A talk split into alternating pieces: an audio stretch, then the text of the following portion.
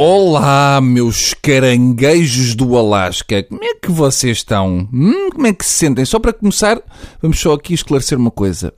Listas de top 10 de variadíssimas cenas que andam a pedir no Facebook. Ah, top 10 de filme. Ah, top 10 de... do... Não, ok? Ah, mas não sei o que Não. É pá, não. Parem, faleçam, façam o que quiserem, mas não. Sim? Sim. Agora vamos ao que interessa. Pelo menos do meu ponto de vista, que é o ponto de vista de quem tem de aviar um tema, qualquer um, uh, para escrever isto rápido. É o seguinte: eu detesto crianças prodigiosas. Pronto, já disse. Agora temos de ser fortes e aguentar este impacto com muita força, que é para não nos irmos abaixo. Temos de estar unidos, ok? Mas é mais pura das verdades. Adultos prodigiosos. Hum, Ainda vá que não vá. Agora, pequenotes que tocam violino ou que cantam fado como pequenos adultos, eu, eu, eu assim tenho medo. Desses tenho muito medo. Parecem-me sempre anões chonés que falam como crianças. E são crianças, portanto, vejam o estado em que aquilo me põe. Consigo ter especial ódio por aqueles vídeos do YouTube que são coisas do género. Criança de 6 anos toca sonata de Chopin, que sim senhor, parece um adulto. E pronto. Depois lá vemos uma criança de 6 anos com arte quem leva porrada que nem um campeão na escola, mas a tocar pianinho de uma maneira muito jeitosinha. 5 milhões de visualizações e os paizinhos muito felizes. É, vai, agora vai levar nos cornos.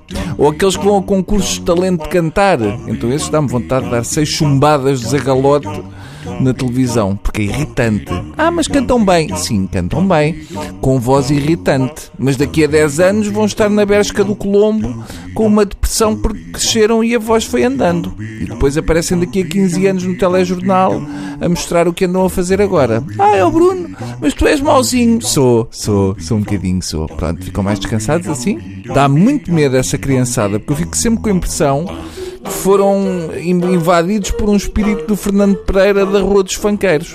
Contam-se pelos dedos de uma mão de um tipo que andou em Angola o número de crianças que se safam em adultos. Nunca acontece. Aliás, o truque é ter talento e ficar caladinho, para parecer que só tiveram talento quando cresceram, porque se as pessoas os descobrem pequenitos, depois já marimbaram quando eles crescerem. Mas eu agora tenho de explicar tudo. Olha a minha vida. Um talento em criança é uma depressão em adulto, porque isto vem nos livros. Ah, em quais? Nos meus. A crónica é minha e vocês não andam em mim. As pessoas emocionam-se por estarem a ver uma criança pequenina a fazer coisas de adulto. Por isso é que se emocionam. Se a criancinha tivesse com uma enxada na mão a fazer um rego para a horta, também iam ficar de lágrima no olho. Não estou a dizer que não haja crianças que não são mesmo habilidosas, porque há.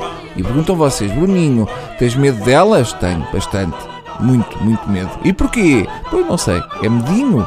É só medinho. E dá nervinhos ao Bruninho também. É como concurso de beleza para crianças. Eu tenho um pavor daquelas crianças que me pelo. Porque são pequenos adultos que, na minha cabeça, se por acaso perderem, vão encocar uma coisa e vão à loja do gato preto no Colombo e matam três empregados e um cliente. E depois no telejornal as pessoas vão dizer: Ah, mas era uma criança tão simpática, sempre disposta a ajudar o próximo, não tínhamos razão de queixa. Pois não, porque se tivesse ela não tinha conseguido limpar o seba 4 no gato preto. Percebem? Se sempre fosse psicopata, estava a comer raspas de sabonete na prisão de Caxias. Enfim, agora desviei um bocadinho o tema, mas é só para perceberem que isto mexe tudo muito comigo. E crianças que dançam salsa. Ui, ui, crianças prodigiosas que dançam salsa. Era metê-las num barco de carga e mandar para. Enfim, vamos ficar por aqui, senão não tarda nada, ainda parece que sou uma pessoa doente. O que todos sabemos que é mentira, tá? Adeus, beijinhos, menos aqueles, tá?